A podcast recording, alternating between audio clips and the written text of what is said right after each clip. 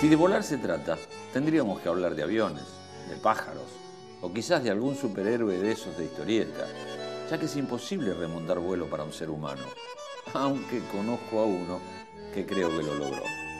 Si les parece, comenzamos la historia de un hombre con alas.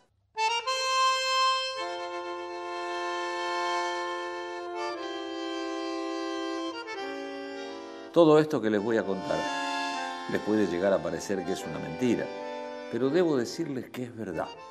Yo lo vi volar. Así que había una vez, dirían los cuentos de hadas, o en los confines cósmicos del universo, diría la introducción de las revistas de superhéroes, que en toda biografía que busquemos vamos a encontrar que su profesión fue ser arquero. Debemos decir que su amor era jugar en la mitad de la cancha y en alguna que otra ocasión intentaba demostrar sus dotes como centrocampista. Ubaldo Matildo Filiol es el sinónimo que podemos buscarle a la palabra arquero. Y lo más gracioso es que cuando se habla de él, todos los equipos donde jugó se pelean por decir el pato es nuestro. Pero no nos distraigamos de lo importante de la cuestión. Esto de volar y volar por los aires Dicen que es imposible, que ningún ser humano puede despegarse del suelo por tanto tiempo y llegar tan alto. ¿Y si no era humano? Quizás tampoco habría que investigar tanto, ya que la Argentina lo utilizó en más de una Copa del Mundo. Hasta consiguió consagrarse campeón en el Mundial de 78, siendo una de las figuras principales de ese torneo. Ahora, mientras les estoy contando todo esto y me pongo a pensar, no tenía los reflejos de un ser normal. Es más, Parecía un felino doblándose y logrando reaccionar en pocos metros de donde le pateasen. Ni hablar de los penales, donde parecía ser un gorila haciendo que el arco se achicara al que se le ponía enfrente. Y con esos brazos que llegaban de palo a palo, era imposible hacerle un gol.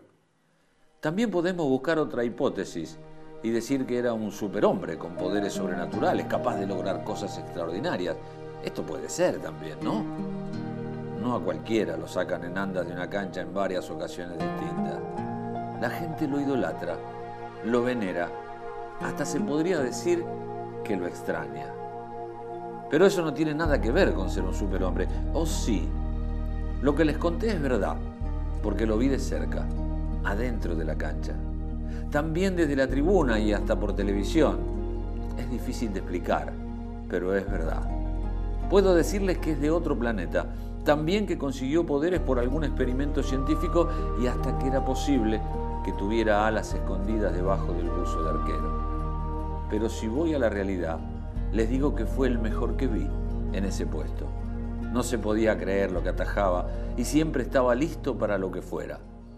Hablamos de un mundial del 78, el primero que ganó Argentina, revancha con Holanda cuatro años después y todavía la naranja mecánica trata de entender que no fueron campeones porque se encontraron con un pato volador. Eso sí, algo de brujo tiene, porque a todos los que amamos el fútbol, algún embrujo nos hizo, algún encantamiento, porque a cualquiera que le preguntemos por un arquero, nos va a contestar sin dudar con solo dos palabras. El pato. Sí, señores, el pato. Ubaldo Matildo Filiol.